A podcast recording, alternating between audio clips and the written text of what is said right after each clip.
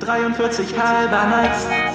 Sneakast, der nördlichste Sneaker-Podcast Deutschlands mit Adi und Sam. 43 halber nice. Jeden Dienstag das Neueste aus der Welt der Sneaker. Tuesday is Shoes Day.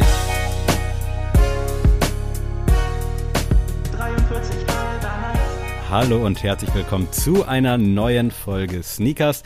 Wir haben eine neue Kalenderwoche am Start und apropos am Start, Adrian ist auch hier. Hallo. Now My Key Sneakast. Now My Key Sneakers ist auf jeden Fall aus dem asiatischen Raum. Nein. Oder irgendwo Afrik Af Asi asiatisch-afrikanisch. Ja, wir kommen der Sache näher. Ich sehe das, ihr seht gerade nicht den Gesichtsausdruck. äh, Ich dann, noch bedeckt. Dann entblöße dich mal mit einem Fact. Es war der letzte Ort, der von Menschen besiedelt wurde. Der letzte Ort, der von Menschen besiedelt. Also, also quasi das neueste Land in Anführungsstrichen. Genau. Krass. Also das Der ist. neueste Wohnort der. Oh Gott. Weißt du, wie lange das her ist zufällig gerade? Nee, das weiß ich nicht. Okay, ich habe keine Ahnung, wie, wie oft werden eigentlich neue Ländereien erschlossen? Also wann, wie oft werden Länder gegründet? Ich habe letztens so eine Doku gesehen, dass äh, da ging es darum, wie man, jetzt kommen wieder meine komischen Dokus raus, äh, da ging es darum, wem gehört das Meer? Und da wurde dann erstmal ähm, erklärt, wie man denn ähm, Meeresregionen zu einem Land dazu zählt, weil das ja irgendwie Ja. schwierig ist. Und da gab es irgendwie mal den Vorfall, dass ähm, England, also Großbritannien, um Bodenschätze mit Irland äh, gekämpft hat. Und dann ging es da, also es geht dann darum, wenn du Felsen besitzt oder Inseln besitzt, dann hast du ein längeres, weiteres, weitreichendes Reich im Meer. Und dann hat, haben die einen Abenteurer auf so eine, auf so einen Felsvorsprung, sage ich mal, eine Woche lang hausen lassen, weil wenn du eine Woche lang auf einem Ort lebst, gilt, gilt es als menschenbewohnbar.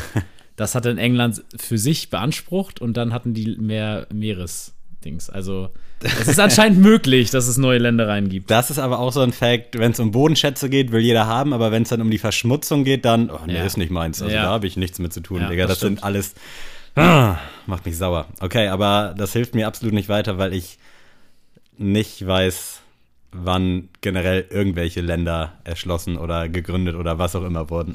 Ich habe noch einen Fact für dich. Bitte. Es gibt weitaus mehr Schafe als Menschen. Hm, jetzt ist die Frage, gibt es extrem wenig Menschen oder extrem viele Schafe? Ah. Kälber sind Babyschafe, ne? So Kinderschafe. Oder? Kälber? Kalb? Ein Kalb? Lamm. Lamm? Was ist Lamm. nochmal ein Kalb? Lämmer. Kalb ist ein Kuh, ne? Ja. Ah, oh Gott. Wow. äh, ja, krass. Ich habe absolut keine Ahnung, gehe aber davon aus, dass es wahrscheinlich ein kleines Land ist. Das wäre jetzt auch wieder so ein Galileo-Fact, das könnte man irgendwie mal so in den ersten fünf Minuten Galileo gehört haben, aber ich habe keine Ahnung. Ich gebe dir noch mal einen letzten Ja, Fact. bitte. Einst hauste hier der größte Vogel der Menschheit und zwar war das der Moas und der war nämlich 3,6 Meter groß und äh, wog 230 Kilo. Was? Ja, Hast du ein Bild davon gesehen? nee, Das, ein Vogel. ja, Das muss ich mir gleich auf jeden Fall das mal. ist der größte Vogel Oder der Welt zumindest spätestens, gewesen. wenn ich die Folge höre, muss ich das googeln. Also nach den Dinosauriern natürlich. Ja. Die, was, also das sind Facts heute, da kannst du ja nur wissen, wenn du wirklich viel unnötiges Wissen drin hast. Ich habe kein. Wir sind in Afrika unterwegs. Behaupte ich jetzt einfach mal. Nee, sind wir Da nicht. kann man, das ist eine Ja- oder Nein, Nein-Frage nein, nein, weitestgehend. nein, nein, nein. Nicht in Afrika. Dann vielleicht Lateinamerika. Nein, Asien, ist es Europa? nein. Okay, krass, was gibt's noch? Äh, Afrika, Asien, Europa. Ja. Welche- Was gibt's denn noch? Australien wird's Kontinent? nicht. Ist es Australien? Nee. Die Es gibt auch noch, so. Es gibt für noch so. einen Kontinent. Ja, oh Gott. Nordamerika? Nein, es gibt noch einen Kontinent.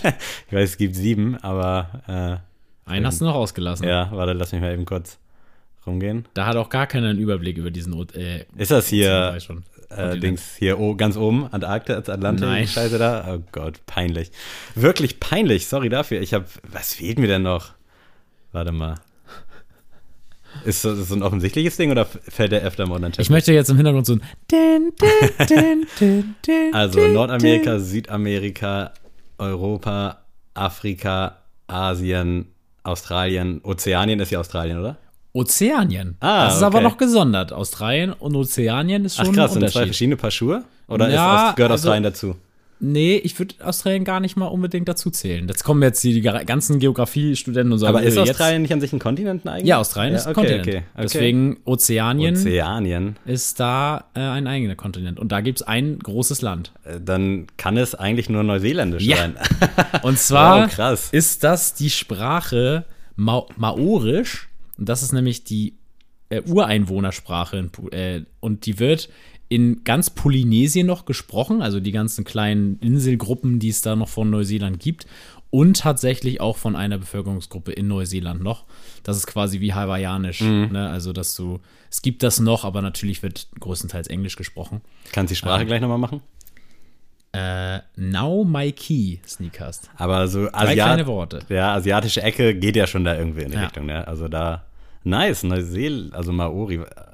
Gibt es auch Neuseeländisch als Sprache? Oder? Nee, das ist Englisch. Okay, okay. Es gibt ja so Länder, da denkt man, okay, die sprechen bestimmt da das. Jetzt nicht bei Neuseeland, also so dumm bin ich jetzt auch nicht, aber so prinzipiell. Aber geil, sehr, sehr nice. Viele Shoutouts auch an alle, die schon mal in Neuseeland waren oder vielleicht bald dahin gehen. Äh, aktuell ist ja ein bisschen schwer mit Auslandsjahr nach dem Abi. Hast du stimmt. eigentlich über sowas mal nachgedacht? Ähm, ja. Oder vielleicht sogar gemacht, vielleicht jetzt wieder nee, was, was ich Nein, nein, äh, äh, nein, ich habe kein Auslandsjahr gemacht. Ich äh, hat das, hatte das mal überlegt, aber ich wollte nicht dieses klassische, ich gehe nach Amerika, ich gehe nach Kanada, ich gehe nach Australien, sondern, ähm, also ist jetzt kein Hate, sondern ich wollte das einfach nicht machen, war für mich nicht interessant, sondern für mich wäre interessant gewesen, in ein äh, Kriegsland, wollte ich schon sagen, in ein dritte Weltland, sag ich mal Ja. so, zu gehen. Ähm, so, ich wollte halt nach Afrika irgendwie da Ja. für so ein Jahr arbeiten. Habe mich da auch mal informiert drüber. Ähm, das Problem war tatsächlich, dass meine Mom da sehr, sehr Angst hatte um mich. Also die hatte gesagt, äh, ja, nee, das kannst du nicht machen, weil ich glaube, was angeboten war, war zum Beispiel Togo und so. Ähm, und da kriegst du dann so 30 Euro im Monat von dieser Organisation. Die haben auch gesagt, so ja, mit 30 Euro in Togo im Monat bist du halt King. So, da kannst du halt wirklich, da kannst du nicht. dann da- als du dann einfach König wirst irgendwann. nee, aber da, da, also das hört sich jetzt so voll wenig an, so Ja, dass du jetzt klar, gar nichts machen kannst, aber mit 30 Euro, in, äh, 30 Euro kannst du in Sind halt wahrscheinlich viel 3000 machen. Euro umgerechnet, so Ja. kann man das wahrscheinlich irgendwie sehen. Ja, nicht zu übertrieben, aber halt schon, dass da, dass da schon viel geht. Aber die meinen auch so, da ist wirklich nicht viel mit außenrum was machen, ne? Also in der Freizeit, da kannst du halt, wie gesagt, du kannst da helfen vor Ort. Ich hätte auch in so einem Kinderheim dann gearbeitet, aber ja, ist nicht dazu gekommen. Finde ich jetzt im Nachhinein nicht so schade, weil du als Lehrer auch nach dem äh, Studium ein Sabbatjahr machen kannst und da kannst du quasi dieses, was alle machen nach der Schule, kannst du das da dann machen. Und Da habe ich schon Lust drauf.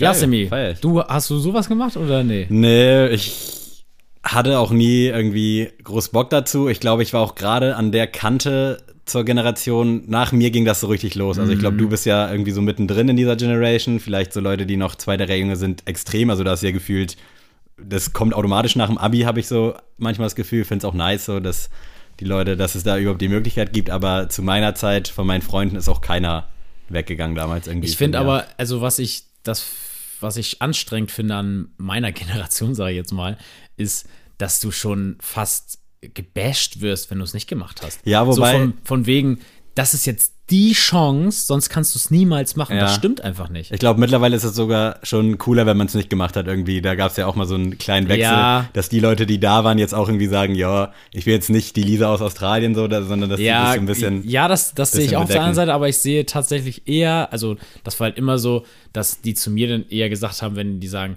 wie du spielst schon, Mhm. so, äh, das ist jetzt die Zeit, ähm, in der du alles machen kannst, entfalte dich doch mal. Und ich dachte nur so, warum soll ich mich entfalten, wenn ich weiß, was ich machen will und ich einfach kein, keine Lust habe, Mhm. jetzt ein Jahr nach Amerika zu gehen. So. Und deswegen, ja, wie gesagt, ich, ich habe schon vor, die Welt zu bereisen, aber ich finde, mit ein bisschen mehr Cash und äh, vielleicht noch ein bisschen mehr ähm, im Alter, finde ich das ein bisschen cooler. Die ganzen Strukturen, um jetzt mal so richtig krass politisch-historisch zu werden, sind ja eh aufgebrochen. Also es gibt ja, Ja. gar nicht mehr so diesen einen Weg. Nee, Dementsprechend, man kennt es ja von den, also das ist wahrscheinlich auch so dieser Gedanke, der dann von den Eltern kommt, die hatten nicht die Möglichkeiten. Jetzt hast du halt mit 18 die Möglichkeit, aber du wirst sie auch mit 40 in der Regel noch Ich kann auch haben. jetzt also, mein Studium abbrechen und jetzt losfliegen. Also jetzt gerade nicht, aber so metaphorisch. Äh, also von daher, sei es drum, auf jeden Fall äh, macht, worauf ihr Bock habt. Notfalls auch ein Podcast. Und wir wären nicht der nördlichste Sneaker-Podcast Deutschlands, wenn es heute nicht mal wieder so ein bisschen thematischer um Sneaker geht. Äh, und zwar um die Marke mit dem Haken, um das mal so richtig für, für je, wirklich jeden auszudrücken. Äh, wir wollen heute über Nike sprechen. Wir haben ja schon öfter angekündigt, dass wir. Erst, äh, nee, erst, erster Kritikpunkt. Nike oder Nike? Ja, Nike ist ja eigentlich richtig, Ja. aber ich finde, es hängt so ein bisschen ab davon, welches Modell dahinter kommt. Manchmal finde ich klingt Nike geiler, manchmal klingt Nike geiler. Nike MX1 finde ich nicht so, aber Nike MX1 klingt da irgendwie geiler. Bei mir ist es so gesondert, wenn ich über die Marke spreche, sage ich Nike. Mhm. Wenn ich aber sage, ich habe mir ein paar Schuhe gekauft, das sind meine Nikes. Ja, Das also würde ich ist schon- niemals Nikes sagen. Ich finde beides geht. Ich trete auch keinem auf die Füße, wenn er das so oder so sagt. Aber ja, nee, das ist mir auch egal, aber irgendwie ist das bei mir so im Kopf verankert. Ähm, wenn du über die Firma sprichst, dann sagst du Nike. Wenn du über deine Schuhe sprichst, dann sagst Mhm. Ja. du, das sind meine Nikes. Außer wenn ne, Mac Miller singt, Nikes on my feet. Aber, das da auch ist zum Beispiel, ich finde Nike Dunk klingt geiler als Nike Dunk. Also das ist irgendwie auch so ein bisschen, was danach so an Buchstabenfolge kommt. Hm. okay, also sehe seh ich so. Aber wir werden auch noch erfahren, warum das überhaupt so heißt. Äh, ich hatte gerade einen richtig coolen einleitenden Satz, aber ich habe ihn völlig verpeilt, Weil ich natürlich auch zwischengegrätscht habe. was völlig also, okay ist. Weil, äh, Leute, ihr sollt jetzt hier kein Referat bekommen und ihr habt ja vielleicht auch, kennen die Geschichte schon voll viele. Also es gibt ja auch eine Biografie von äh, Phil Genau. Knight, äh, Shoe Dog. Ähm, lohnt sich auf jeden Fall zu lesen. Ich habe das selber noch nicht getan, aber ich habe von allen, die es gelesen haben, auf jeden Fall nur Positives gehört. Ähm, ja, wir wollen einfach mal diesen Werdegang kurz mal Revue passieren lassen, weil Nike natürlich die diese Instanz ist äh, in der Mode- und Sneakerwelt, sag ich mal, die alles bestimmt, ähm, nach der sich alle richten und ja, die jetzt seit, weiß ich nicht, seit 40 Jahren die ganze Kultur irgendwie dominieren, ähm, wie kein anderer. Und ja, eigentlich so eine Monopoldarstellung schon fast haben. Ich weiß jetzt auch wieder, was ich sagen wollte, gerade wo du das Thema Referat angerissen hast. Äh, tatsächlich habe ich so ein kleines Skript gemacht zu der Folge, allerdings schon vor über einem halben Jahr, also letzten Sommer, irgendwie so roundabout im August, habe ich äh, quasi so ein Referat geschrieben, habe das Adrian auch geschickt, bisschen dran gefeilt und seitdem liegt das irgendwie auch rum und jetzt dachten wir, komm, jetzt ist der Zeitpunkt. Und wo du gerade schon äh, irgendwie die Biografie angesprochen hast, dass sich die lohnt, es lohnt sich auch bei Wandschrank-Vibes mal reinzuhören. Der hat eine Folge, die heißt, glaube ich, 10 Facts oder 10 Hidden Facts about Nike. Da geht es so ein bisschen um die kuriosen Sachen, die da so passiert sind. Gerne auch mal reinhören. Äh, ja, jetzt müssen wir es natürlich irgendwie hinkriegen, dass das jetzt nicht wie ein Referat klingt. Nee, also ich kann ja erstmal, also um das Ganze mal von vorne bis hinten aufzudröseln, äh, hat das ja eigentlich begonnen, gar nicht mal als eigene Firma, sondern ähm, der gute Phil Knight hat sich gedacht, äh, der hat irgendwie an der Uni, ich glaube in Stanford war, und da hat er gemerkt, ey, die ganzen ähm, Sachen ändern sich. Also damals war ja Deutschland richtig Export-Weltmeister, also ga- ganze Technik, also so Kameras oder auch natürlich die Schuhe, also Adidas und Puma, kam ja alles aus Deutschland. Das hat sich da ein Stück weit gewandelt, weil dann äh, Sachen wie Canon zum Beispiel auf den Markt kamen oder Nokia und plötzlich er gemerkt hat, oh, Japan ist irgendwie jetzt schon ein Big Player geworden in den Staaten. Ähm, dann wird es ja nicht lange dauern, bis die ja auch was Innovatives mal im Schuhwerk ähm, haben und ist dann mal nach Japan geflogen. Hört sich jetzt irgendwie von Amerika nach Japan zu fliegen weit an, aber es ist ja eigentlich gar nicht so weit. Und ist da einfach mal in so einen Onizuka Tiger Shop gegangen und hat dann äh, den, ja, äh, Chef quasi von der Firma angeboten, ey, ich werde dein Vertreter quasi in Amerika und werde deine Schuhe verkaufen. Und das haben die direkt angenommen. Und dann hat er ja den lieben Bill Bauermann ins Boot geholt. Zu dem kannst du ja mal gerne was sagen. Ja, ich weiß nicht, ob du noch auf die Historie von Phil Knight eingehen wolltest, sonst würde ich einfach kurz mal die beiden Jungs vorstellen. Also vielleicht auch, wie die sich kennen. Phil Knight wurde nämlich 1938 in Portland, Oregon äh, geboren.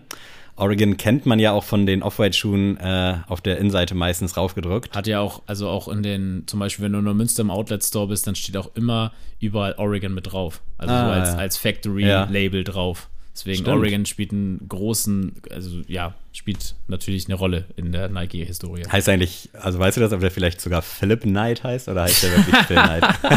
Nee, ich Phil Knight klingt auf jeden Fall erstmal ultra cool, finde ich, feiere ich den Phil Namen. Collins. Philip Collins wäre auch, boah, Das nee. wäre ganz schlimm. Äh, auf jeden Fall war der gute Phil Knight sehr sportbegeistert und hat äh, an der University of Oregon Bill Bauermann, äh, Bauermann, Bill Bauerman kennengelernt. Der war nämlich da Leichtathletik-Coach. Und im Jahr 1959, also ungefähr mit 20, hat er seinen Bachelor an der Universität gemacht, war dann ein Jahr später äh, in der US Army als Oberleutnant. Sind Leutnant und Lieutenant eigentlich die gleichen Sachen? Nein, oder? Da fragst du voll falsch. Ey, da gerne meine DM, weil Also ich find- Leutnant hört sich für mich irgendwie höher an, aber ich Ja, ich weiß, ist Lieutenant nicht irgendwie was bei der Polizei, Ja. aber das schreibt man irgendwie so ähnlich. Da wirklich gerne mal DM an mich. Ähm, 1964 hat er dann seinen Master an der Stanford University gemacht mit dem Thema in der Masterarbeit Adidas und Puma, die Dominanz in der Sportbranche auf dem US-Markt. Äh, also das sollte gebrochen werden. Also es gab halt nur Adidas und Puma. Und die Lösung, quasi das Fazit seiner Arbeit, war dann irgendwie ein preiswertes, qualitativ hochwertiges Konkurrenzangebot mit einer sehr, sehr starken Marketingstrategie. Und ich spoiler mal, hat funktioniert. Die also die Masterarbeit würde ich mir auch mal durchlesen, muss ich sagen. Und äh, bis 1969 war er Wirtschaftsprüfer in Portland. Und 1968 hat er seine Frau Penelope Parks geheiratet. Mit der hat er aktuell, wahrscheinlich kommt auch nicht mehr viel, zwei Kinder und eine Pflegetochter. Und eben jener Bill Bowerman, der eben schon angesprochen wurde, wurde 1911 geboren, ist am 24.12.1999 auch verstorben, also 88 Jahre alt geworden und war wirklich ein sehr, sehr erfolgreicher und fokussierter Leichtathletik-Coach an eben jener University of Oregon. Ja, und um das mal, mal euch mal ein bisschen zu beleuchten, warum äh, sich Phil Knight so den Bill Bauermann zum Beispiel ins Boot geholt hat, ist ganz einfach. Ähm, damals war marketingtechnisch für die Firmen das immer schlau, sich an Trainer zu richten, ähm, denn die haben quasi bestimmt, was deren Schützlinge quasi tragen sollen. Also die hatten das Mitspracherecht, jetzt zum Beispiel Bill Bowerman, wenn er jetzt an der äh, University of Oregon ist, dann hat der gesagt, wir werden für unsere ähm, Studenten die und die Schuhe einkaufen für die Wettbewerbe. Ähm, das hatten wir ja auch schon mal das Thema im, im Basketball, dass damals ja auch ähm, da Converse zum Beispiel regiert hat in, in der NCAA. Und so das gleiche Prinzip war dann auch in der Leichtathletik.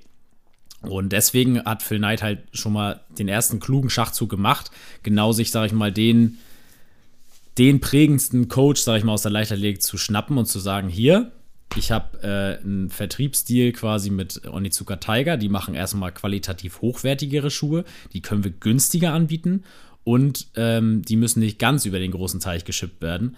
Und dann haben ja beide quasi 500 Dollar, glaube ich, in die Hand genommen und zusammen ähm, in Onizuka Tiger investiert und das waren, glaube ich, 333 Paar Schuhe oder sowas, äh, weil die pro Stück 3 Euro bezahlt haben und die dann quasi unter die Leute gebracht haben und dann haben die direkt, glaube ich, einfach 10 bis 20 12.000 äh, US-Dollar Umsatz gemacht mit diesem Projekt und haben in dem Schachzug dann Blue Ribbon Sports gegründet.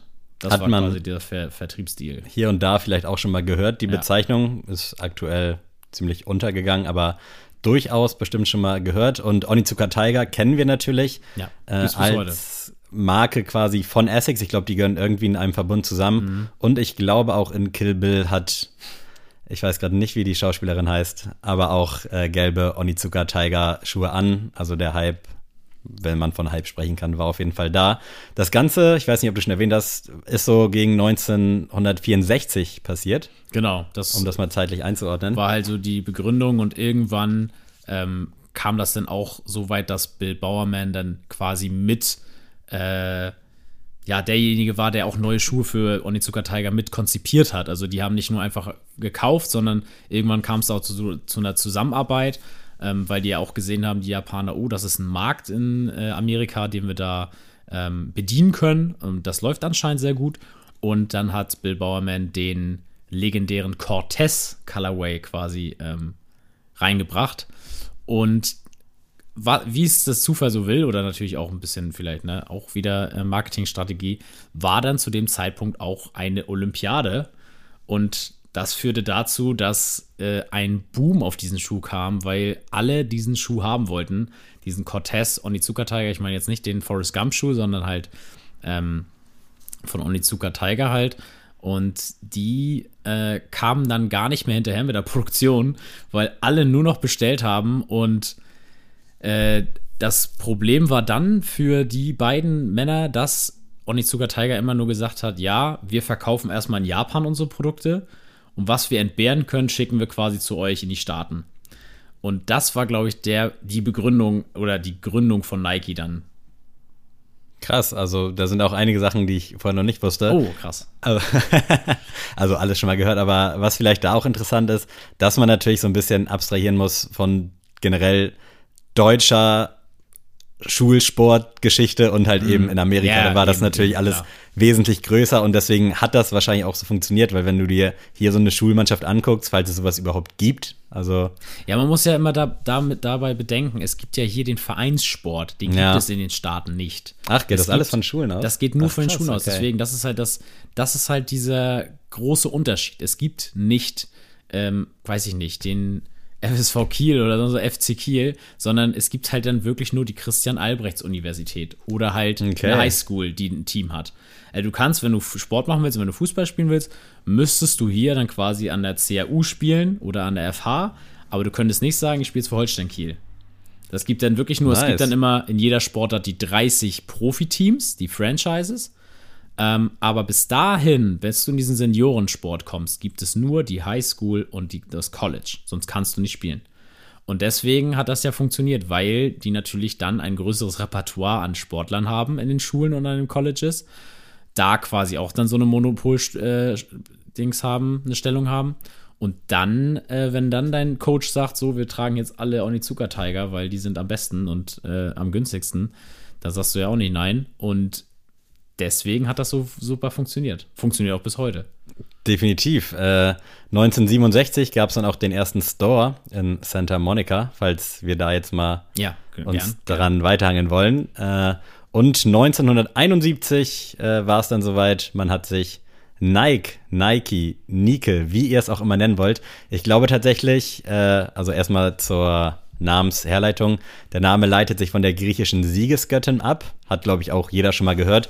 Und die wird, glaube ich, Nike genannt sogar, ne? Ja, ähm, das Lustige ist auch dabei, ähm, dass dieser Sto diese Store-Begründung quasi ja noch unter Blue Ribbon Sports lief, dass man da quasi noch die Onizuka Tiger-Produkte vertrieben hat.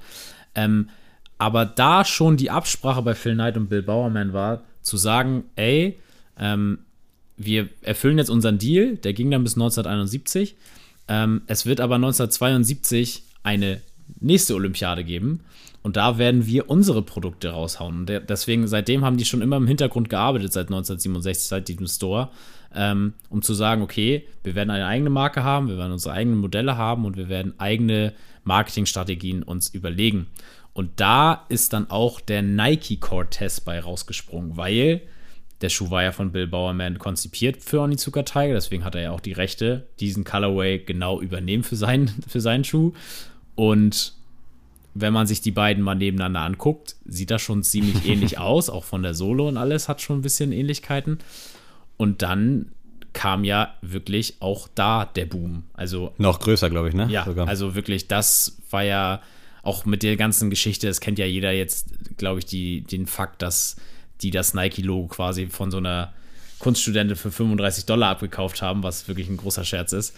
Ähm, aber auch da muss man auch sagen, wir haben jetzt ja auch so ein bisschen Hintergrundwissen durch Lara, ähm, dass diese Logo-Geschichten ja vom Ding her immer so das einfach so mit das Schwerste sind, weil du ja so minimalistisch was Cooles, eine, eigenes, Innovatives irgendwie entwerfen musst.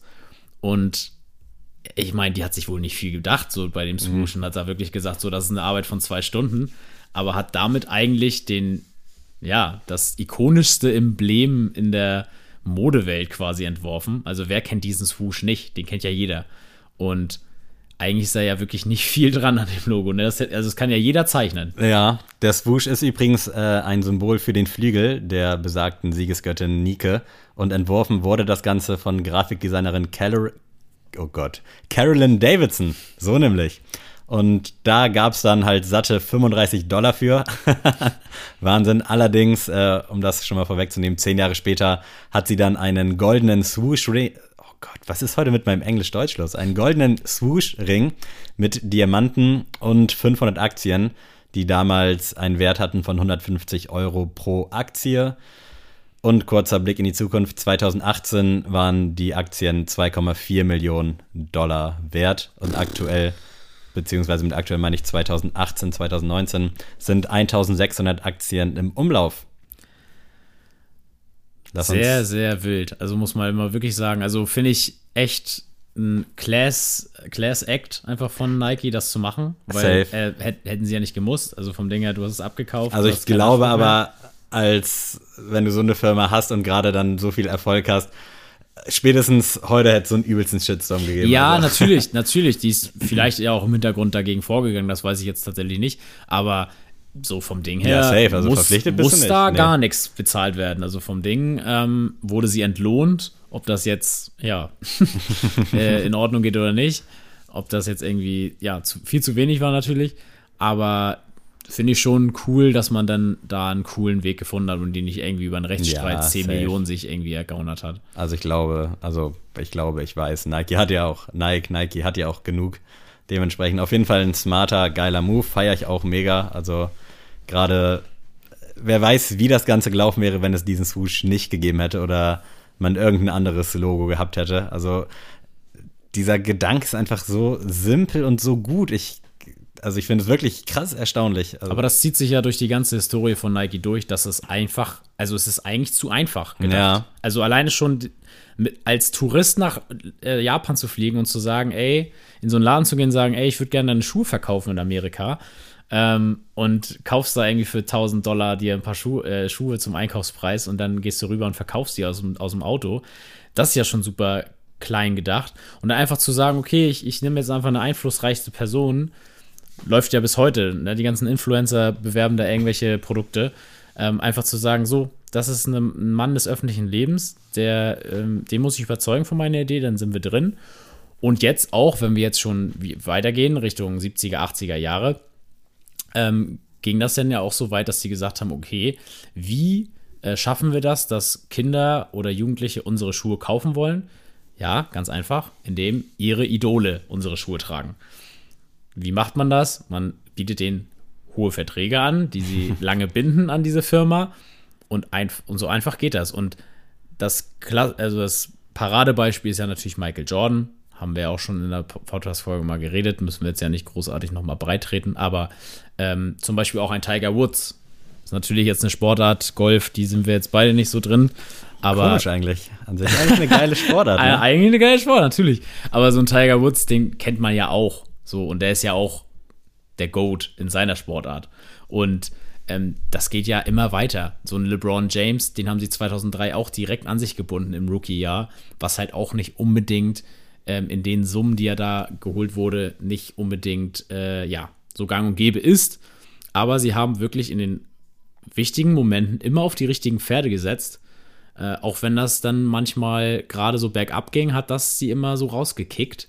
Und wenn euch das mal interessiert, wie zum Beispiel ein Michael Jordan zu Nike gekommen ist, äh, würde ich euch mal die äh, Podcast-Folge von Complex Sneaker Podcast empfehlen, ähm, von vor zwei Wochen. Denn da war derjenige zu Gast, der für diese Deals zuständig war bei Nike. Nice. Der ähm, hat unter anderem halt Michael Jordan, Tiger Woods und auch LeBron James zu Nike geholt und der erzählt da mal aus dem Nähkästchen, wie man das denn so macht, ne? Und der allererste, also würde ich mal sagen, krasse Profisportler, ich kenne ihn nicht, muss ich gestehen. 1972 ging das nämlich los, damit äh, Sportler quasi als Marketingstrategie zu benutzen. Steve Prefontaine war der zweitjüngste Olympiateilnehmer damals im 5000 Meter Lauf. Mit 21 Jahren kann man sich heute gar nicht mehr vorstellen. Ich glaube, die sind alle wesentlich jünger, oder? Ja, Also- ja, ja, weiß ich gar nicht unbedingt, aber ja, kann gut sein. Und der ist auf jeden Fall eben bei dieser Olympia 1972 Vierter geworden, ist dann leider mit 24 Jahren auch äh, bei einem Autounfall ums Leben gekommen. Aber das war so der erste krasse Boom eben für die Kollektion von 1972. Also damit hast du halt gesehen, okay, als Sportler gehörst du zu den Schnellsten. Und das Ja. ist ja mittlerweile, sei es irgendwie bei Adidas im Ultraboost-Bereich oder im Nike-Running-Bereich, das ist ja das, worauf es irgendwo ankommt und worauf das ja auch alles basiert. Also als Sportler der Beste zu sein. Diese ganze Lifestyle-Geschichte, das hat sich dann ja irgendwie nebenbei in so einem Zeitstrang Ich glaube auch da muss man wirklich sehr viele Credits an Michael Jordan geben, weil das war, glaube ich, der springende Punkt, weil Ja. das sind ja auch Performance-Schuhe gewesen. Eben, das vergessen die, halt viele. Dass die bis heute, dass die heute natürlich nicht mehr so als Performance-Sneaker zu sehen sind, ist klar, so, weil wir jetzt was ein anderes Weltbild davon haben. Aber ich glaube, das war der springende Punkt, als dann der Jordan 1 rauskam und plötzlich die Leute gesagt haben, oh mein Gott, ich will sein wie Michael. Ähm, ich kaufe mir die Schuhe, dann bin ich wie er, so quasi. Damit haben die auch geworben in deren Werbespots. So, ja, be like Mike, so, ne, spring so hoch wie er, dank wie er und spiel so gut Basketball wie er. Ähm, und das haben die einfach geschafft wie kein anderer. Und ich muss auch sagen, ich glaube, diese Monopolstellung, die Nike bis heute hat, ich möchte jetzt die Deutschen nicht so ein bisschen bashen, aber ich glaube, das hat auch wirklich was damit zu tun, dass die Amis sind, weil die Amis alle diesen ähm, Slogan im Kopf haben, quasi vom Tellerwäscher zum Millionär. Also diese klassische Scarface-Geschichte quasi. äh, und ich glaube, dass die Deutschen gerade, hat man ja auch in der Doku von Michael Jordan gesehen, dass zum Beispiel Adidas einfach teilweise echt einfach zufrieden waren. Also Ja. ich glaube, die waren einfach mit ihrem ganzen, also die haben natürlich auch sehr viel geleistet und ich habe da auch, bin da auch echt stolz drauf, als Deutscher zu sagen, okay, Adidas kommt aus unserem Land, ist ja mega geil.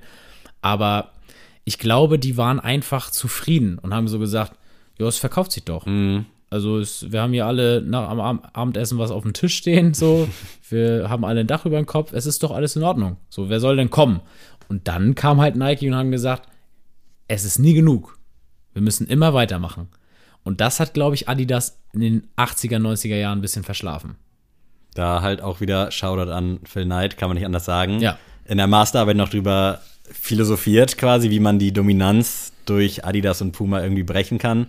Und dann Und dann knapp hat er sie gebrochen. Aber wie? 20 Jahre später dann der Vertrag mit Michael Jordan. Äh, da hat die Jordan Brand oder Jordan halt durch Michael Jordan 130 Millionen Dollar Umsatz gemacht. Ja. Insgesamt sind es aktuell 2,6 Milliarden. Auch unfassbar krass. Und 1988 äh, ist dann quasi das zweite, was man mit Nike in Verbindung bringt, irgendwie ins Leben gerufen worden. Und zwar der Slogan Just Do It. Wir kennen ihn alle. Und angeblich ist dieser Slogan in Folge äh, eines zu Tode verurteilten Mörders entstanden. Und der hat bei seiner Hinrichtung den Satz Let's do it gesagt. Also, jo, mach's einfach. Also auch erstmal ultra nice, wenn man das so in diesem Kontext sagen kann. Und daraus hat Nike dann, man weiß nicht, ob es stimmt, aber dann eben Just do it gemacht. Also auch mach's einfach. Finde ich auch ziemlich nice und irgendwie in Verbindung auch mit dem Swoosh einfach so eine smarte, süße, niedliche Geschichte.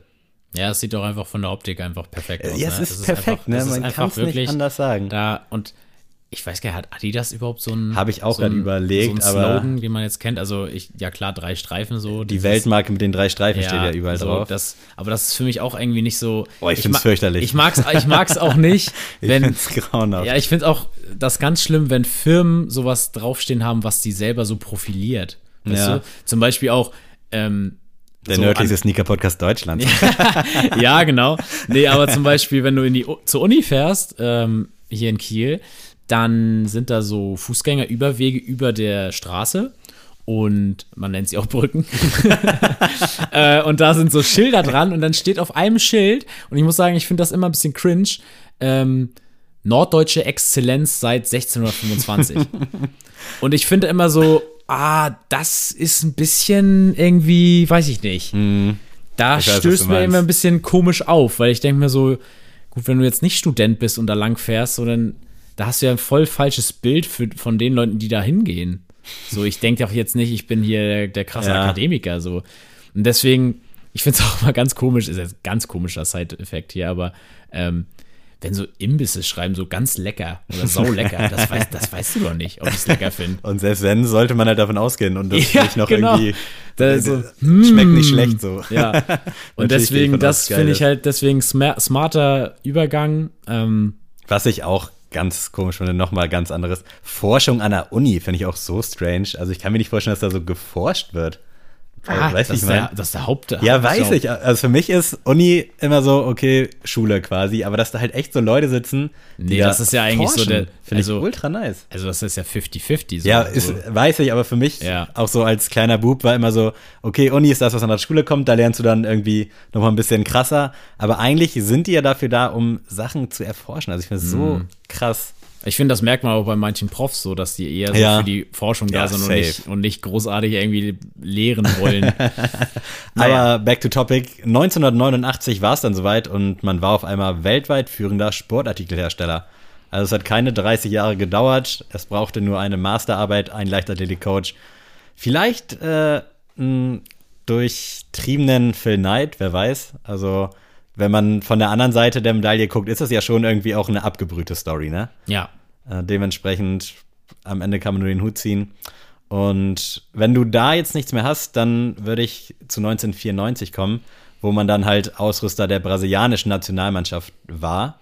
Und Fußball ist ja in Amerika nicht so das Thema oder wahrscheinlich in den 90ern, 80ern sowieso gar kein Thema. Vielleicht weißt du das eher. Ja, also natürlich, also das große Problem beim Fußball, um das mal aufzugreifen, warum das in den Staaten nicht großartig äh, erfolgreich war, war, dass man das nicht vermarkten kann. Also du kannst nicht, ähm, es gibt ja keine Timeouts zum Beispiel. Das hast du in jeder anderen Spa äh, amerikanischen Stimmt, Sportart, ja. hast du Timeouts, wo du Werbespots reinballern kannst. Und das kannst du im Fußballspiel halt nicht. Da hast du halt 45 Minuten, dann hast du deine Halbzeit und dann hast du wieder 45 Minuten. Das ist jetzt ja schon teilweise bei Sky so, dass sie jetzt das Bild manchmal verkleinern Ja. und dann kommt da so ein kleiner Werbe- Werbeslogan, was ich auch schon frech finde. Ähm, aber das ist das große Problem damals in den 90ern gewesen. Mittlerweile wendet sich das Blatt so ein bisschen, also es wird schon mehr und mehr angenommen. Ähm, ich glaube auch, wenn es mal wieder eine WM in den Staaten geben sollte, dann wäre der Fußballboom endgültig da. Ja. Also das wird schon durchaus immer größer und irgendwie ist die äh, USA-Liga ja auch voll attraktiv geworden, gerade für Alte. Ja. Und da wird ja auch jetzt irgendwie vermehrt reingepowert. Aber damals war es nicht der Fall. Ja. Und Nike natürlich, schlau wie sie sind, mal wieder quasi einen Profisportler unter Vertrag genommen, diesmal die brasilianische Und Nationalmannschaft. das war ja auch das, also legendäre Darauf ich nämlich dann ne? hinaus. Also, Brasilien zwischen 1990 und 2000 unfassbar. Also das war ja der Traum von jedem Kind. So jeder, der irgendwie an der Konsole gesessen hat, hat die, diese Mannschaft gewählt. Und also muss ich auch mal sagen, so Ronaldo, Adriano, Rivaldo, Roberto Carlos, wer da alles Ein gespielt Traum, hat. So eine, wirklich, ein, ja. also wirklich von Weißt du, vorn bis hinten. heute noch? Kennst du irgendeinen gerade? Neymar. ja gut, aber abseits von Neymar Äh, gibt es noch irgendeinen krassen Star bei Brasilien?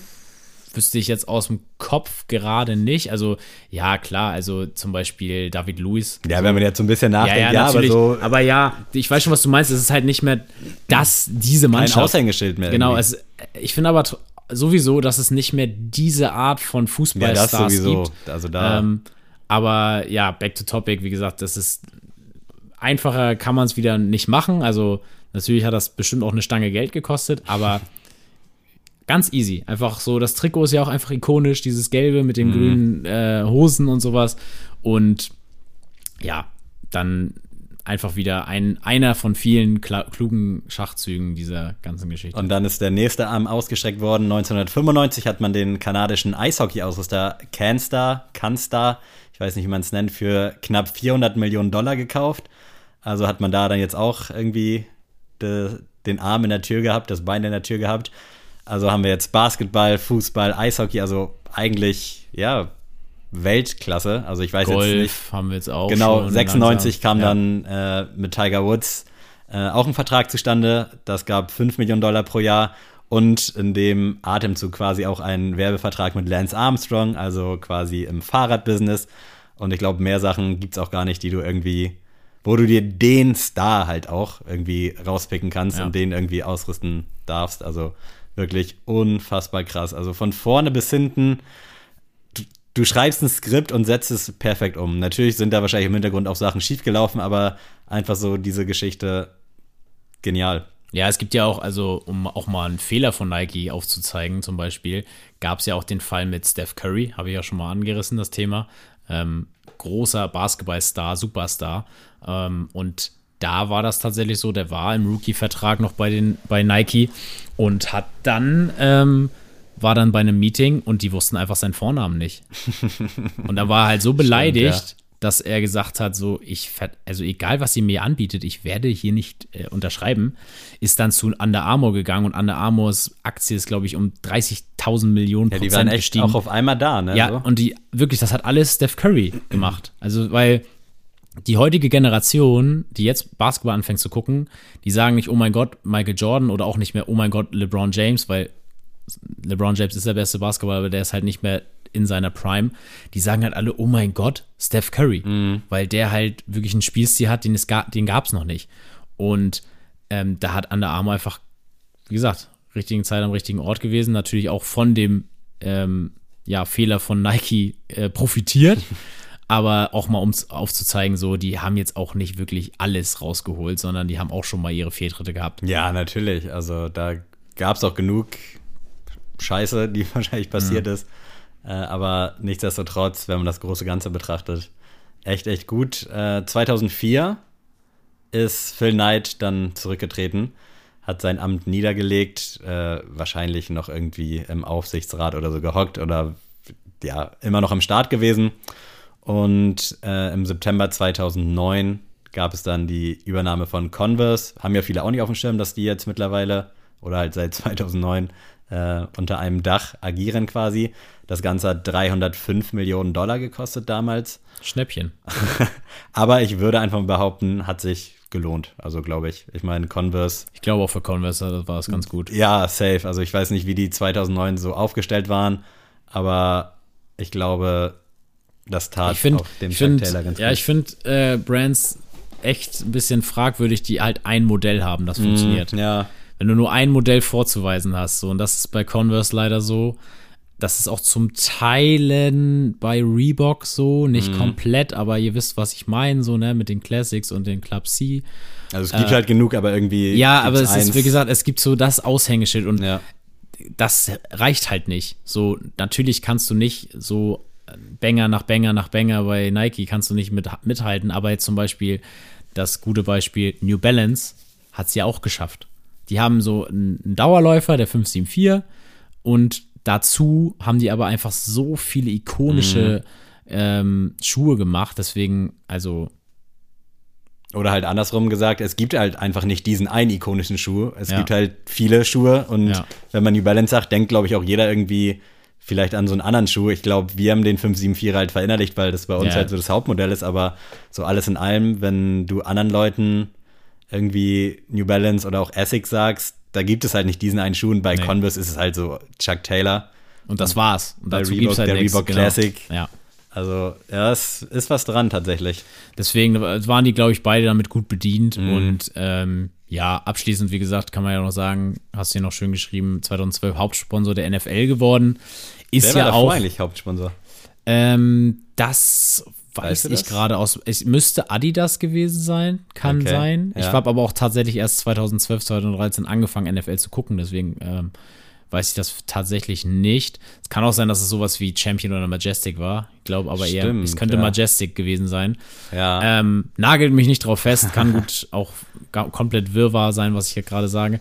Aber auch da, NFL, die lukrativste Sportliga der Welt, ist einfach so. Erst recht jetzt, ähm, wenn ihr das hört, schon am vergangenen Sonntag durch den Super Bowl, was da an. Jetzt. Oh, jetzt sag ich's ja, Ja. Retro. ähm, Tom Brady hat seinen Tom Titel Brady hat gewonnen. seinen also Ring? Seinen Glückwunsch. siebten? Seinen Seinen siebten Ring. Glückwunsch äh, nach Tampa Bay. Geil. Ich bin sehr gespannt. Guckst du's? Oder Ja. ha hast du es geguckt? Ja, natürlich habe ich es geguckt. Also, das, da gibt's nix. Und Nice. ähm, ich muss sagen, ich bin kein Patriots-Fan gewesen. Ich mag die Patriots tatsächlich gar nicht. Ähm, aber jetzt, das war nie wegen Tom Brady. Ich mochte Tom Brady immer. Deswegen freut mich jetzt umso mehr, dass er zum anderen Team gewechselt ist und jetzt im äh, Super Bowl schon wieder steht. Deswegen, ich wünsche ihm das wirklich. Ich, es gibt kaum sympathischere Sportler, die so viel Erfolg einfach haben. Mhm. Und deswegen freut mich, das, dass er seinen siebten, siebten Titel in Tampa gewonnen hat. Und ja, sehr Geil. schön. Und ja, nach 2012 äh, gab es dann 2015, ich glaube, es war, deswegen habe ich es aufgeschrieben, der erste lebenslange Werbedeal mit LeBron James. Äh, ich denke, das zahlt sich auch sehr schnell aus. Ich habe da jetzt keine Summen, weiß jetzt nicht, wie teuer das für Nike ist, aber ich glaube, da hat man 2015 auf ein gutes Pferd gesetzt. Ja, auch da, ne? Also LeBron James ist ja auch so der, der Good Guy. So, es ist ja einfach so, ähm, so, ich, ich mag ihn nicht, das, das wisst ihr jetzt ja auch schon alle durch die Folgen, aber nichtsdestotrotz, der hat einfach eine weiße Weste, ne? Der, der, da hörst du keine Eskapaden, der ist noch mit seiner Highschool-Liebe zusammen, der hat mit der Kinder und so auch von den Kindern hörst du nichts Abwertiges. So, die, der ein, sein Sohn geht jetzt bald auch in die NBA. Das vielleicht schaffen die sogar zusammen in der NBA zu spielen. Man weiß es noch nicht. Das wäre krass. Aber äh, so vom Ding her, du kannst in dem Sinne, also das rein ums Persönliche kannst du den Typen nicht haten. Mhm. Ähm, für sein sportliches Auftreten kann man ihn aber kritisieren und das äh, Weil? ist mein. Ja, weil er schon zu Genüge gesagt hat, dass er der GOAT ist und halt auch viele Titel versprochen hat an bestimmten Teams. er ist auch nicht so teamloyal, ne? Also nee, genau, wird schon, genau, das ist ne? auch ein großer Kritikpunkt. Und er, ja, sich gerne mal seine Stars aussucht, mit denen er dann den nächsten Titel gewinnt. Und, ähm, ne, man muss ja auch mal so sagen, ähm, wie viele Finals hat äh, Michael Jordan verloren? Keins. Wie viele äh, Finals hat LeBron verloren? ein paar mehr, Ah, ne? Das sind schon, sind schon ein paar Finalserien, die er verloren, verloren hat, sagen wir es mal so.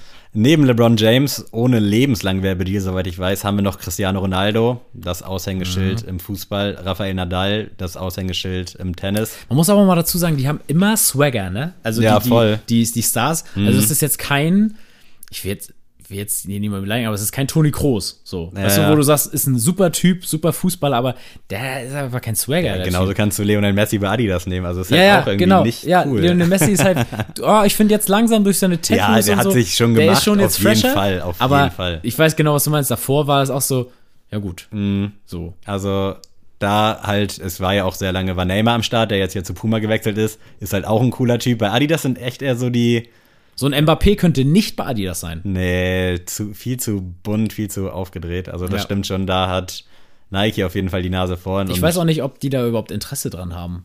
Also weißt du, ich, Ja. meinst du, so ein Adidas hat bei Mbappé nachgefragt? Müssten sie ja eigentlich. Also, Ja, aber ab wird halt musst du nicht ja. passen. Aber ich glaube, dass ja, aber ja, back to topic. Wie hieß du noch mal der andere Franzose, der bei Manchester United war? Pogba, genau. Ich glaube, der war bei Adidas. Und Ja, stimmt. Ist auch irgendwie nicht so cool, ne? Also. Nee, aber nee. Paul Pogba lebt von seinem einen Tor, was er mal bei Juventus geschossen hat. Äh, ja, um hier nochmal das Sortiment von Nike vielleicht einmal zu erwähnen. Äh, Sportschuhe, Freizeitschuhe, Sportbekleidung, Accessoires. Und äh, bis 2013 gab es auch Fitness-Tracker. Hatte ich nicht so auf dem Schirm. Ich muss auch mal jetzt was kritisieren, bevor du hier weitere Facts spittest. Ja, jetzt kommen Äh, auch nur noch so ein paar Facts. Okay. Ähm, ich muss mal dazu sagen, natürlich bin ich riesen Nike-Fan, Riesenfan. Ähm, wirklich, ich bin schon seit jeher, kaufe ich Nike-Schuhe. Aber ich muss sagen, wovon ich noch nie ein Fan war, war Nike-Klamotten. War ich noch nie ein Fan Ja. von.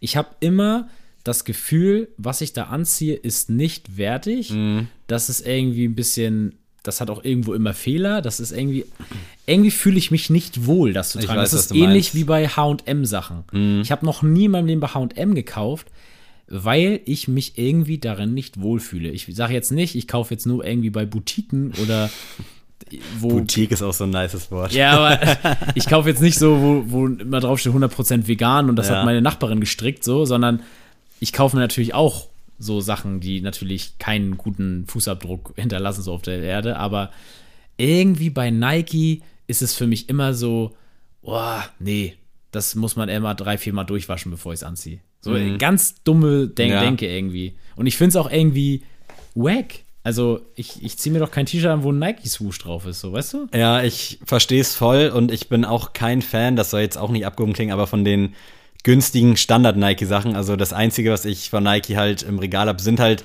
teurere Sachen. Die mag ich auch, also da stehe ich auch zu 100% hinter, aber so, es sind vielleicht 3% vom gesamten Nike-Sortiment, was ich dann halt irgendwie feier. Ja. Das meiste, weiß ich nicht, das kann noch so geil aussehen, das fühle ich nicht. Da bin ich halt auch ein Fan von dem Schlichten. Da reicht mir dieses Nike-Swoosh, aber es kommt mir da auch viel mehr auf das Shirt an sich an. Also, wenn mich das, wenn ich das anfasse und es mir schon zu dünn ist oder zu leicht, dann bin ich halt automatisch raus. Und das ist irgendwie auch generell so gefühlt bei allen Sportklamotten so oder generell bei allen von diesen ganzen ursprünglichen Sportartikelherstellern. Also ich bin da nicht bereit oder ich trage es einfach ungern. Also Auch bei, bei Sportklamotten bin ich tatsächlich immer schon Team Adidas gewesen. Das hat Adidas immer gut verstanden. Zum Beispiel so Tech-Fit-Sachen oder sowas sind von Adidas tausendmal krasser als von Nike. Und ähm, das finde ich irgendwie so komisch, dass ich da so zwei Prinzipien habe, die so ganz gegenseitig Ja. sind. So im Lifestyle-Bereich bin ich so ganz komplett Team Nike, was Footwear angeht. Und sobald ich in den Sport gehe, ist bei mir Nike sowas von abgesagt. Also das geht gar nicht für mich. Auch so Fußballschuhe und so habe ich seit jeher trage ich äh, Adidas, weil ähm, da irgendwie für mich auch vielleicht auch ein bisschen patriotisch gedacht, so ein bisschen der Stolz ist, nee, äh, Fußballschuhe quasi hat Adidas mit erfunden, sage ich mal, die Stollen. Warum soll ich da andere Schuhe tragen so? Ähm, wenn das hier vor Ort, sage ich mal, Adidas gibt.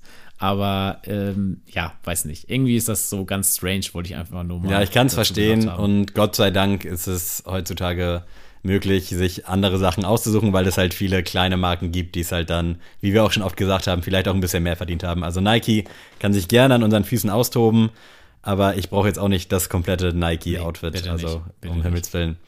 Äh, jetzt noch ein, zwei Facts vielleicht oder ein, zwei, drei Facts. Äh, ab 1996 gab es 14 Nike Town Kaufhäuser auf der ganzen Welt. Äh, sind jetzt, glaube ich, nicht mal zwangsläufig diese klassischen Nike Stores mit gemeint. Äh, 2012 gab es mal als Marketing-Move so einen Barbershop und da gab es also Friseursal Friseursaloons im Stile der 1920er Jahre. Also auch vielleicht ganz nice und aktuell Barbershops ja den Hype denn je. Also ich glaube, jeder fühlt das.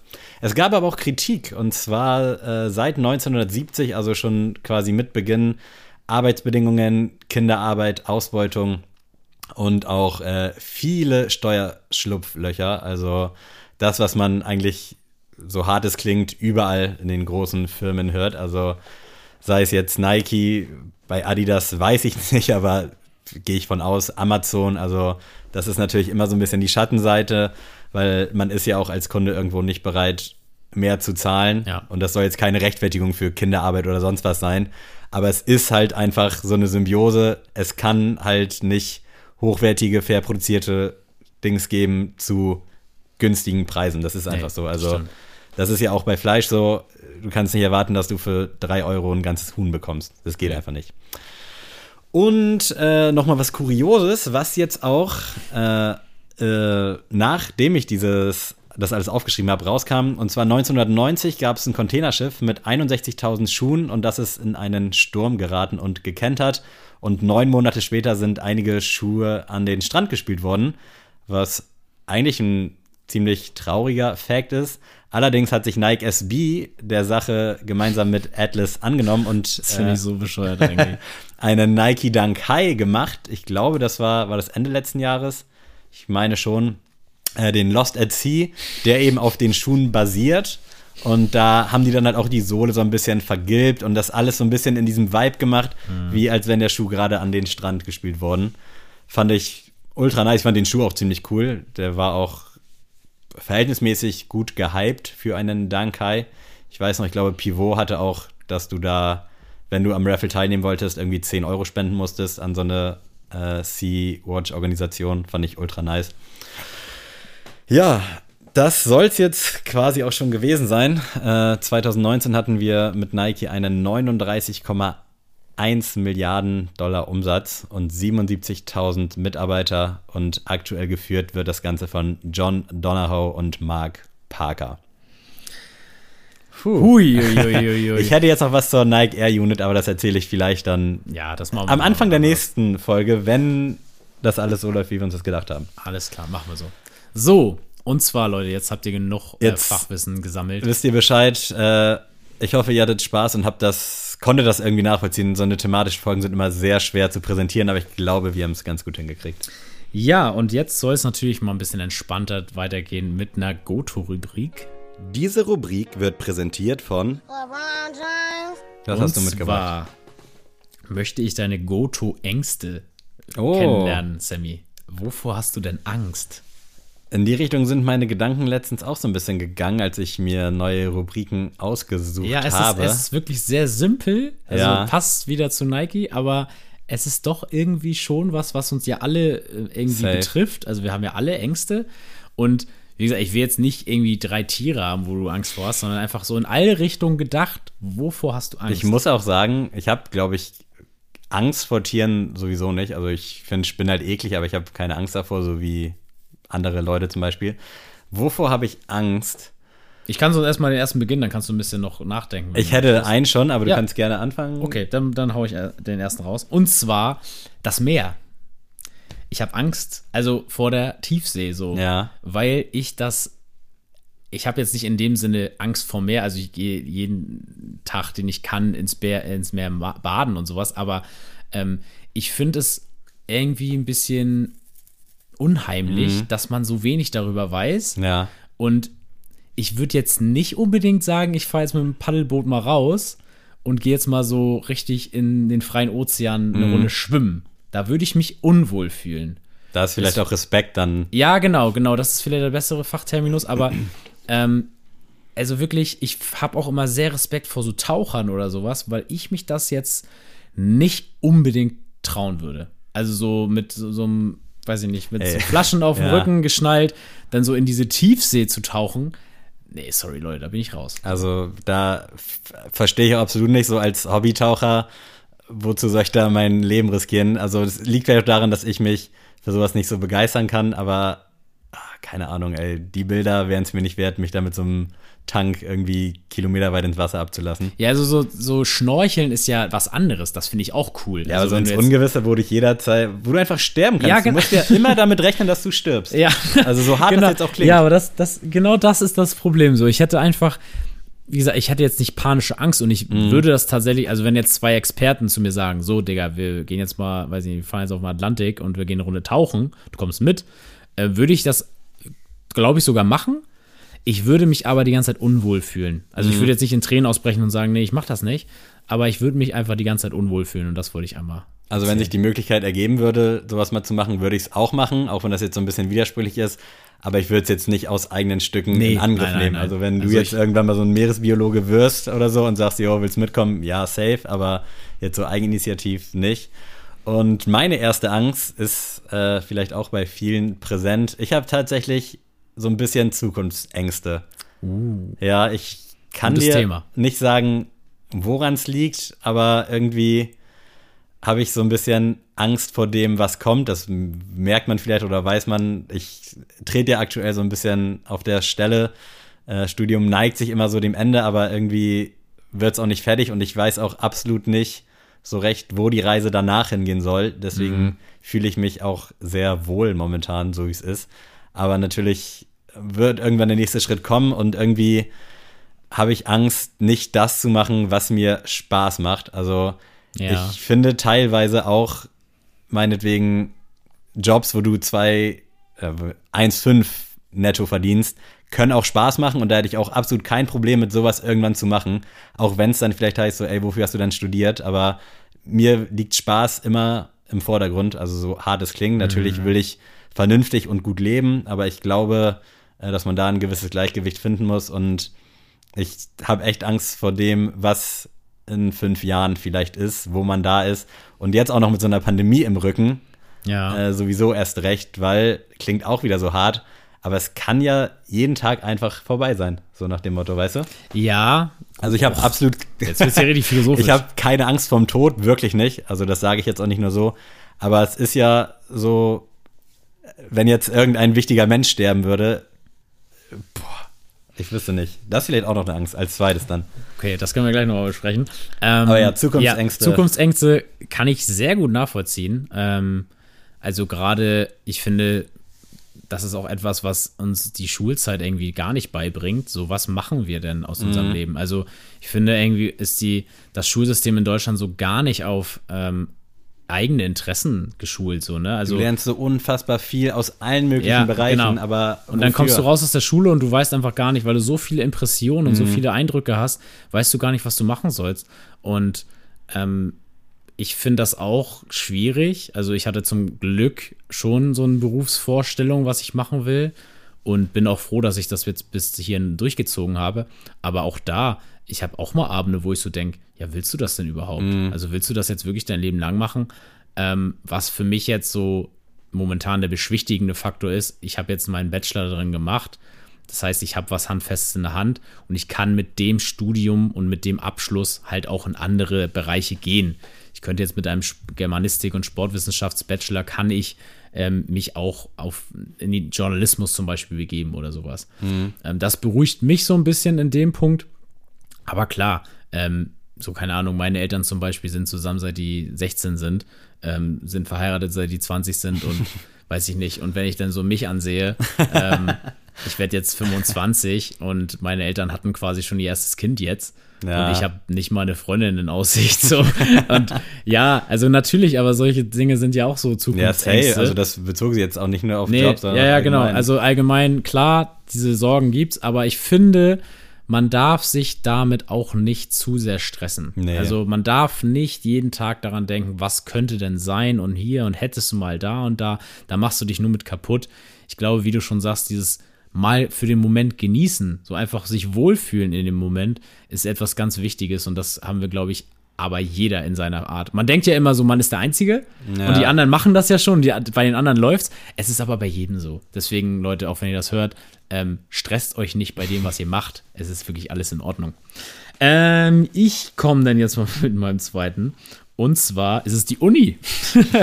Weil ich die Uni ein Mysterium finde. Ich verstehe nicht, was ein Modul sein soll. Ich verstehe nicht ähm, Deadlines oder sonst irgendwas. Also ich verstehe es schon, aber es gab einen äh, Vorfall zum Beispiel jetzt äh, erst vor kurzem, wo ich echt schlaflose Nächte hatte wegen der Uni. Und zwar ähm, habe ich ja meinen Bachelorabschluss gemacht und ähm, in meinem Studium ist es so, da ich ja zwei Fächer studiere, musst du im ersten Semester eine Bibliotheksführung in beiden Fächern machen. Ähm, ich habe dann irgendwann mal, bin ich da hingegangen äh, mit meinem Kurs zusammen, wollten wir gebündelt diese Führung machen und für Sportwissenschaften. Und dann hat mir diese Dame gesagt bei der Führung, wir können auch eine Kompaktführung machen. Dann haben sie nämlich für ihre beiden Fächer das schon abgeschlossen. Da wird ihm einmal komplett alles erklärt, was sie wissen müssen. Ich so, ja, perfekt, Hammer. Dann habe ich jetzt ja geschafft, so hinter mir. Jetzt nach, ja, vier Jahren und vor dem Bachelorabschluss äh, gucke ich in meine Leistungsübersicht und mir fehlt ein Punkt, da ich im ersten Semester nicht diese Führung angerechnet bekommen habe für mein zweites Fach. Und sich da mit den Leuten auseinanderzusetzen an der Uni, ähm, die dann so tun, als wärst du ein Verbrecher und sagen, ja, dann müssen sie halt noch mal ein Semester länger studieren für eine scheiß Führung. und das ist immer so ein Ding, davor habe ich immer so konsequent Angst, dass ich irgendwas verpenne, was ich machen muss. Ja, vielleicht dann auch generell so Angst vor irgendwie Bürokratie im weitesten Ja, ja, genau, Sinne. genau, ja, genau. Das trifft es auch ganz gut. Aber ich habe wirklich generell immer so eine kleine Panik. Ich habe irgendwas komplett vercheckt oder es ist irgendwas untergegangen und damit kann ich jetzt, weiß ich nicht, zu einer Prüfung nicht antreten oder habe jetzt meinen Abschluss in dem Fall nicht oder sowas. Und das ist so eine Angst, die habe ich auch immer konsequent. Die unterschätzt man vielleicht manchmal, aber auch, ich hatte auch mal einen Drittversuch im Bachelorstudium.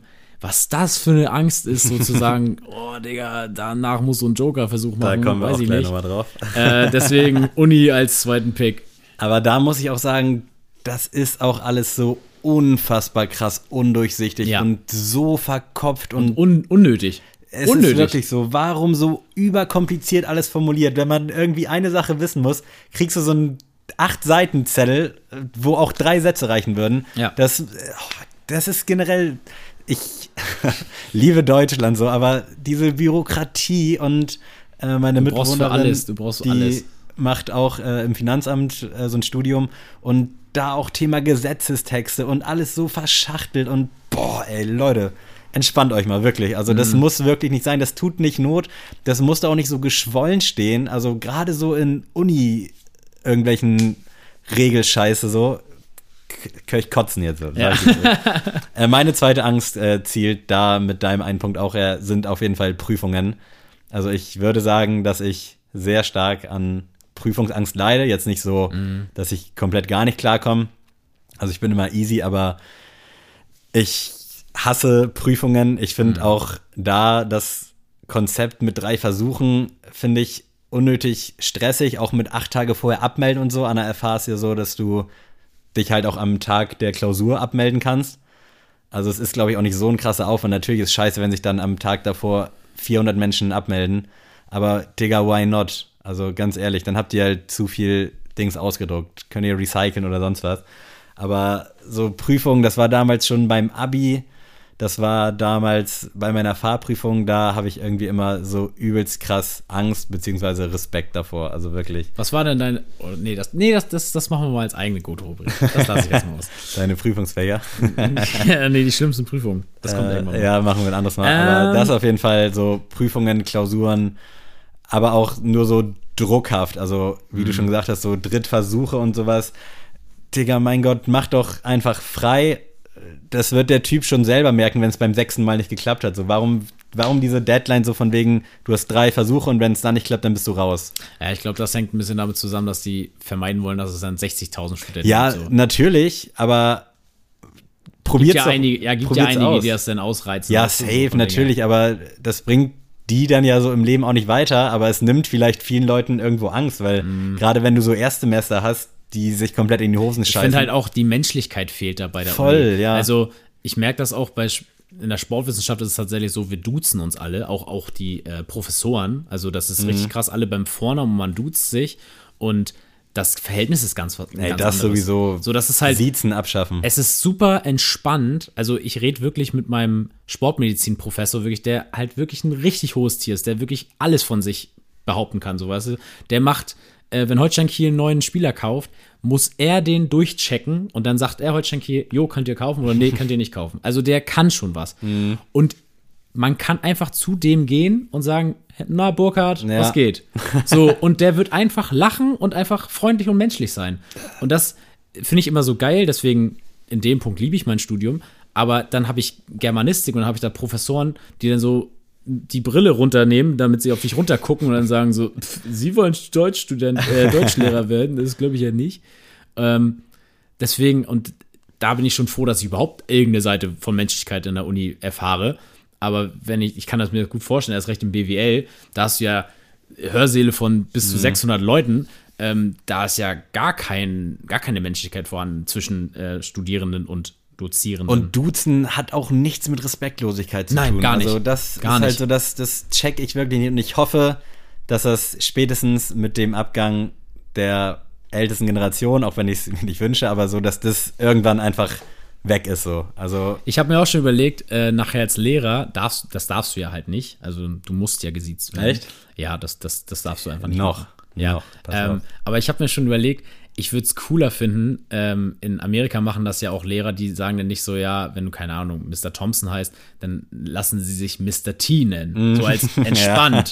Und ich habe schon überlegt, irgendwie muss ich auch so einen coolen Namen kriegen. So klar, den darf man sich nicht selber geben, aber so vom Ding her, dass ich dass ich nicht immer für alle Herr Volkwarzen bin. Ja. So, das will ich irgendwie vermeiden. Naja, anderes Thema. Ähm, meine letzte Angst, das wird jetzt witzig, ist der Vogelstrauß. echt? Ich finde dieses dem- Tier sowas von scary. ähm, da gibt es auch eine nette Anekdote, die kriege ich gefühlt jedes Jahr von meinen Eltern zu hören und auch von meinem Bruder oder auch wenn wenn ich neue Damen mit zu meinen Eltern vorstellen äh, bringe, dann wird diese Story immer breit getreten. Und zwar gibt es ja in Hodenhagen den Serengeti Park. Ist ja in ich. deiner Hut. ja, aber feiere ich nicht. Das Okay. war Gut, äh, auf jeden Fall gibt es da ja auch ein Vogelstrauß-Gehege. Und du kannst da ja mit so einem Auto durchfahren und dann auch die Fenster runter machen und so. Und mein Vater hat das immer so ausgereizt und hat da wirklich immer so, weiß ich nicht, die Tiere saßen quasi mit uns im Auto. Und ich hatte wirklich so viel Schiss vor diesem Vogelstrauß. Ich finde das Ti- Tier Ja. so suspekt und ähm, habe dann wirklich angefangen zu heulen im, im Auto und habe echt wirklich gesagt, bitte, bitte, bitte mach dieses Scheißding und fahr bitte oder fahr das Ding um, aber ich will weg so und ähm, war dann richtig verheult und so und wenn mich dann weiß ich nicht, wenn wir dann meine Tante oder so dann an diesem Spielplatz getroffen haben und ich dann da so richtig verheult aus dem äh, Auto komme, dann hat, und die mich gefragt, habe ich immer gesagt, ja, mein Vater hatte Angst vor dem Vogelstrauß. Deswegen mussten wir da schnell wegfahren äh, und hat das einfach nicht zugegeben, dass ich da ähm, so derjenige war. Aber bis heute ist mir dieses Tier suspekt. Es ist unnötig schnell, es ist unnötig groß Ja. und es ist unnötig aggressiv. Vogelstrauß ist ein Revoluzer. Also das ist, da merkt man, die sind unzufrieden mit ihrer Rolle. Ohne Spaß, wenn, wenn du mir die Wahl gibst zwischen einem Löwen einen Tag verbringen, so in einem Raum, oder einem Vogelstrauß, ich würde safe den Löwen Ja. nehmen. Weil beim Löwen weißt du einfach so gut, wenn er jetzt einen schlechten Tag hat, dann bist du halt tot. So, dann bist du halt weg gleich. Aber beim Vogelstrauß, der wird dich halt so psychisch fertig machen, den ganzen Tag. Deswegen, das ist. Der wird auch im, im Zeichentrickfilm nie, kriegt er keine gute Figur. Nee, weg. Also nee, das ist also- so ein bisschen badass. Das wäre auch das Schlimmste, wenn du mir sagen müsstest, äh, ja, Adi, entweder wir bringen dich um oder du musst ein äh, Ei von einem Vogelstrauß klauen. Da würde ich sagen, so, Digga, dann, äh, ja, dann nimm eine Kanone in die Hand. Also ich kann so traumatische Ereignisse auf jeden Fall nachvollziehen und Vogelstrauß. Gott sei Schlimmstes Dank keine Aktien drin, brauchst von meiner Seite aus auch nicht. Also kann auch gerne mit der Siezkultur sich vom Acker machen. Und ich habe gehört, die Eier schmecken richtig scheiße. Kann man ja Dann kaufen. brauchst so. du die halt auch nicht. Also wozu brauchen wir den Vogelstrauß? Gar nicht. Merkel, sag an. damit. Meine letzte Angst, äh, auch eine krasse und spielt auch so ein bisschen auf die erste Angst mit ein. Äh, Verlustangst, aber eher so bezüglich Tod von nahestehenden Leuten. Also ich habe wirklich keine Angst vor meinem Tod, äh, aber ich habe Angst, aber ich würde es halt scheiße finden, um meine Leute, die mir nahestehen, so, also meine Ja, Mom und so. ja.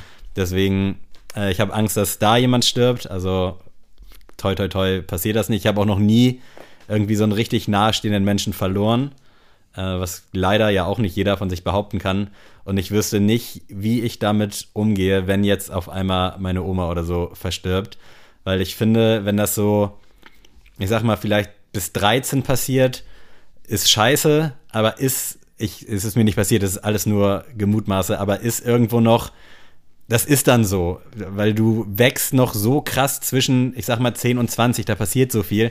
Aber wenn sowas jetzt passiert, wo man irgendwie jetzt schon eine Art Mensch ist, wo man Sachen verarbeitet und Sachen auch richtig mitbekommt, ich glaube, das ist noch mal eine Ecke härter.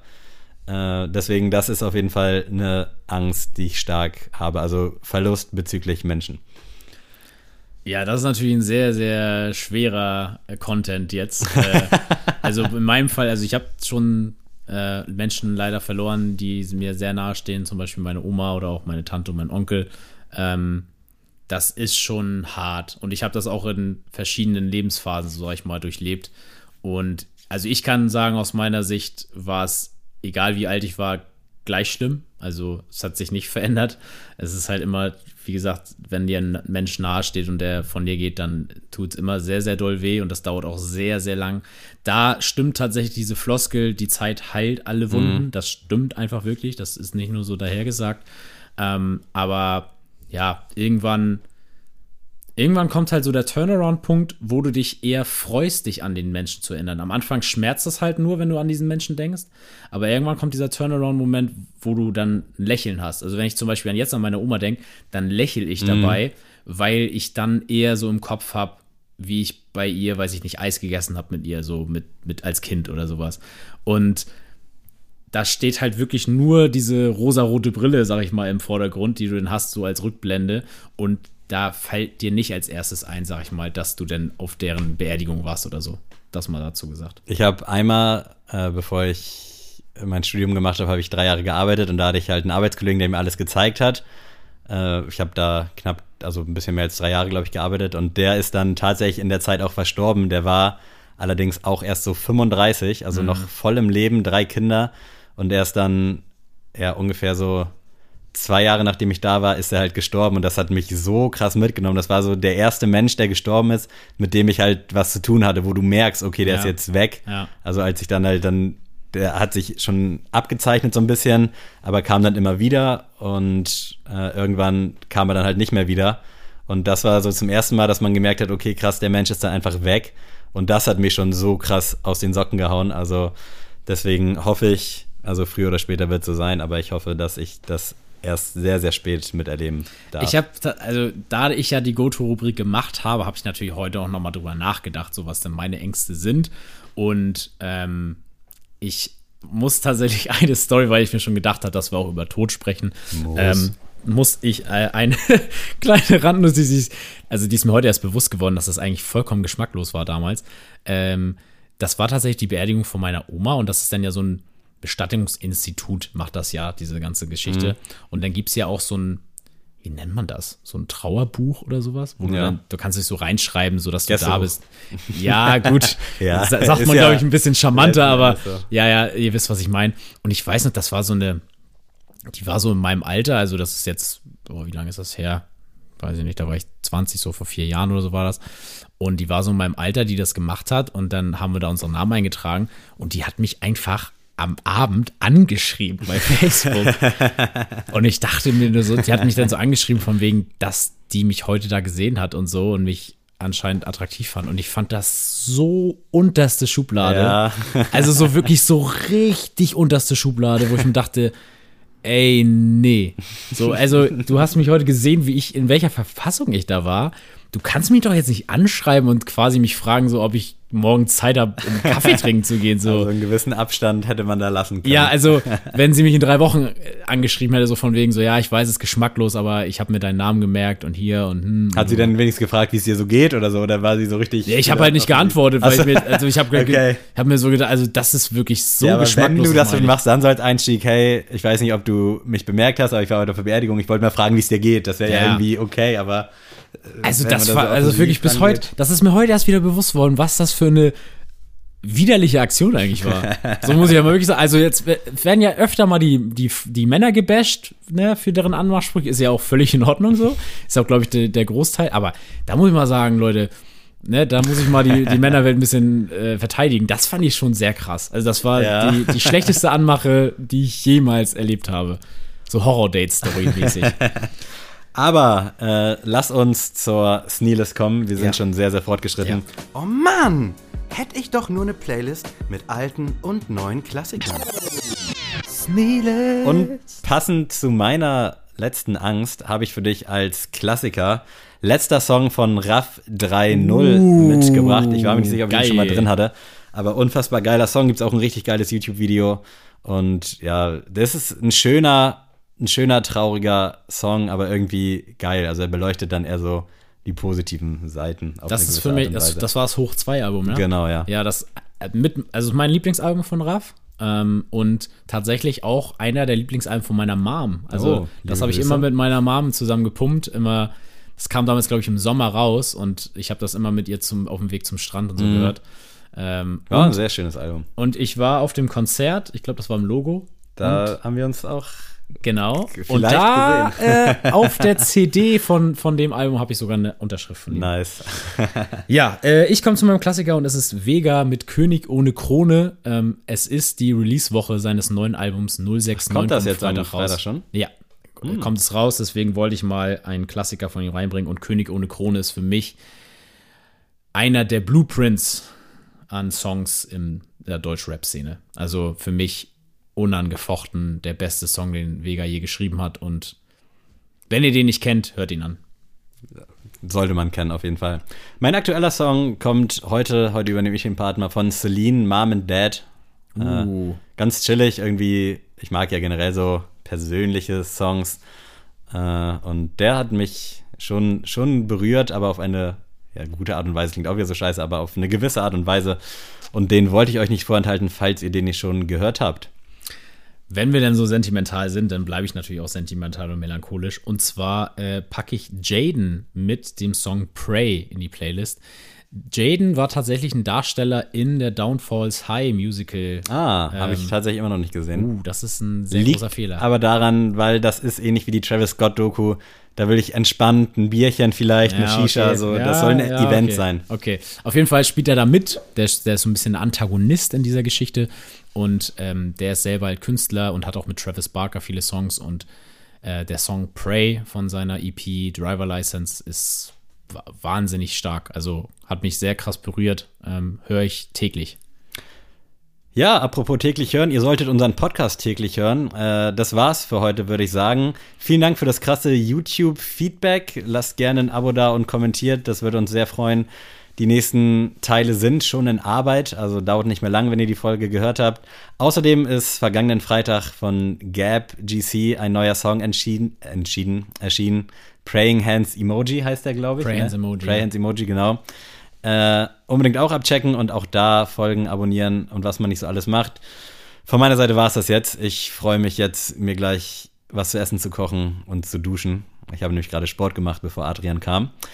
Vielen Dank für euren Support. Wirklich ganz, ganz viel Liebe an euch und Adrian. Wenn du Bock hast, letzte Worte, letzte Verabschiedungen von diesen wunderbaren Menschen. Arrivederci. Tschüss. Mm.